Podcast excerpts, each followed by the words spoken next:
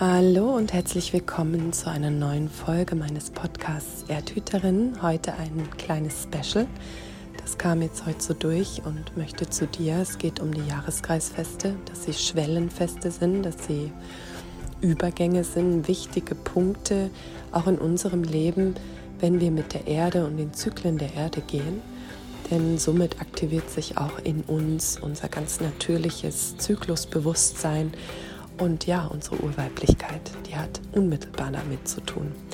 Und deswegen freue ich mich besonders, dass ich das dir jetzt heute hier als Special präsentieren kann, mitten im September. Und ja, erfreue dich dran, lausche. Und ich freue mich natürlich auch immer um wertschätzendes Feedback und hör gerne bis zum Ende, weil da ist auch nochmal ein kleiner Schatz verborgen. Und dann wünsche ich dir viel Spaß. Bis bald.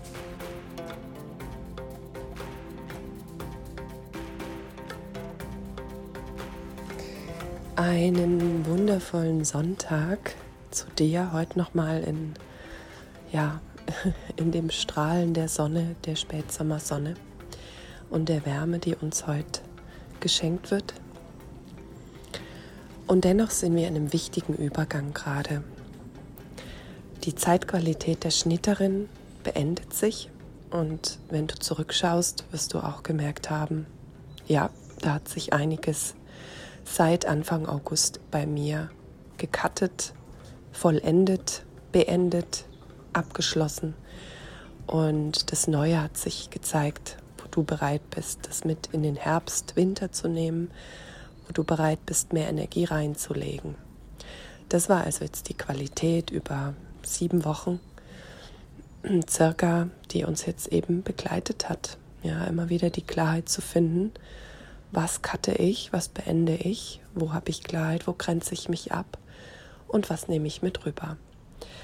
Und wenn du jetzt so immer wieder das mal reflektierst, ja, was eigentlich auch die Jahreskreisfeste für eine, für eine wundervolle Qualität haben und die Zeit in between, also die dazwischen, wie sie wirkt, wenn wir uns wirklich auf die Jahreskreisfeste einlassen dann merkst du da eine Nachhaltigkeit, wirklich eine Tiefe, weil die Jahreskreisfeste als solches sind Brücken, das sind Schwellen, Schwellenfeste zur nächsten Zeitqualität. Und wenn wir uns wirklich darauf einlassen und wir sind ja auf unserem Ahnenboden damit, haben also auch die Kraft der Erde, dieser Jahreskreisfeste mit uns, dann ähm, ja, sind wir einfach automatisch in die Transformation der Zyklen mit eingebunden und damit auch in unserem natürlichen Frausein.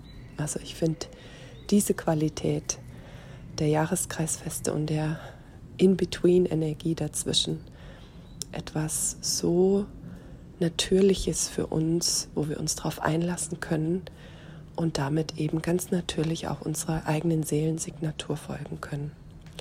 Ja, und so kündigt sich das nächste fest an. Das ist Mabon, die Tag und Nacht gleiche. Und auch wenn es das wunderbare Erntedank einleitet, ja, die Fülle der Natur, die Kürbisse und die Äpfel, Birnen, Pflaumen, Beeren, alles, alles, was wir da an Fülle, an wunderbaren Dingen ernten können.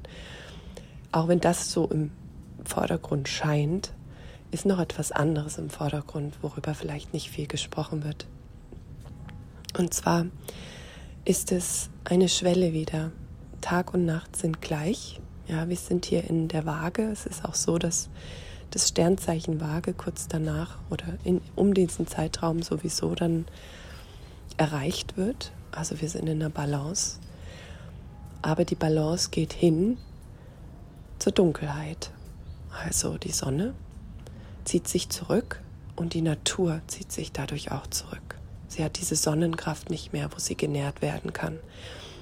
Sie zieht sich in sich zurück, das heißt, sie verfällt. Und wir dürfen ab jetzt in der Qualität, ab dem 23. September ungefähr circa, und das fing jetzt eigentlich auch schon mit dem Neumond an, wir sind jetzt schon in den Übergangstagen dafür, lernen loszulassen, lernen, dass Vergänglichkeit in unser Leben gehört und das Tod, ja, auf den wir zugehen im Jahreskreis, dadurch, dass alles wieder stirbt, alles physische der Pflanzen, die eben ihre Blätter lassen im Winter, stirbt.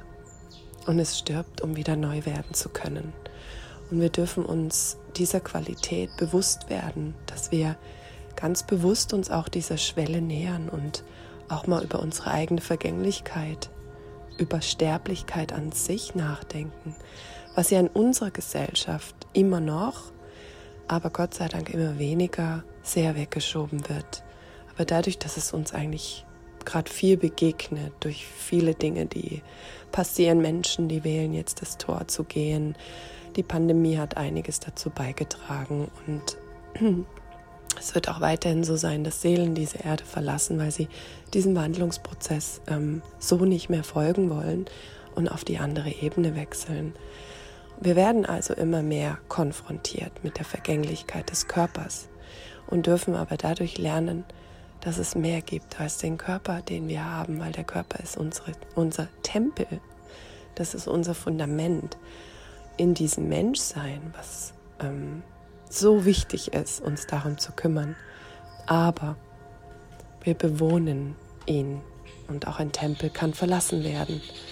Wir bewohnen ihn mit einer Energie, die unsere Essenz ist. Seele genannt oder göttlicher Funken, wie auch immer du es nennst. Und wir können das im Verstand nicht greifen und auch ich kann es ähm, nur dann wirklich ähm, ganz verkörpert ausdrücken, wenn ich das erfahre. Und momentan bin ich Mensch und habe den Übergang noch nicht erfahren, außer bei anderen Menschen, die ich begleitet habe oder zumindest im Ansatz ähm, dabei sein durfte, musste. Ähm, aber es ist jetzt die Zeit, sich mal damit auseinanderzusetzen, und zwar in Liebe und in, in diesem lichtvollen Aspekt. Ja, es geht nicht darum, dass wir dieses Bild von Gevatter Tod nähren, was uns so eingeimpft und manipuliert wurde. Nein, es ist okay. Es ist okay, wenn etwas vergänglich ist. Es ist okay, wenn etwas vergeht. Denn das lehrt uns loszulassen von alten Vorstellungen, von Dingen, wo wir immer wieder dran hängen und uns damit auch immer in einem alten Kreislauf lassen. Also es geht in dieser Qualität so sehr um das Loslassen und sich wieder neu einlassen auf das, was wir vielleicht noch nicht kennen. Und in diesem Jahr habe ich sowieso das Gefühl, dass der Oktober ein Monat wird, wo, warum auch immer, aber vieles neu kommt oder beginnt, startet auf welchen Ebenen, das kann ich noch nicht sagen, aber es, wo, wo wir einfach jetzt im September, in diesem Integrationsmonat, so habe ich es in der Erdhüterin genannt, uns vorbereiten und auch eben in das Loslassen durch die Zeitqualität des Jahreskreises geführt werden. Ja, und so ähm, freue ich mich auf die Zeit, die dann auch wieder circa sechs Wochen, sieben Wochen ist, bis zum äh, Fest Samain bis zum Ahnenfest. Das ist so der Höhepunkt des keltischen Jahreskreises. Das ist nämlich das Ende. Also da endet der, der Jahreskreis. Wir sind am Ende angekommen im, in Ende Oktober und im November beginnt schon das neue Jahr. Da ist die Qualität bis hin zur Wintersonnenwende so, dass sich dann so ganz still in der Erde der neue Samen ähm, ja wie heranreift und entwickelt. Das ist ganz schön, wenn wir sehen, wir sind jetzt schon am Ende des Jahres und dann ist jetzt natürlich diese Wochen sind geeignet, um zurückzublicken, um eben das loszulassen und auch neu einzuladen, was damit ins Neue gehen darf. Ja, das jetzt mal zur Qualität dieses bevorstehenden Festes aber auch ein kleiner Ausblick auf die anderen. Und es lohnt sich so sehr, ein Jahreskreisfest zu feiern.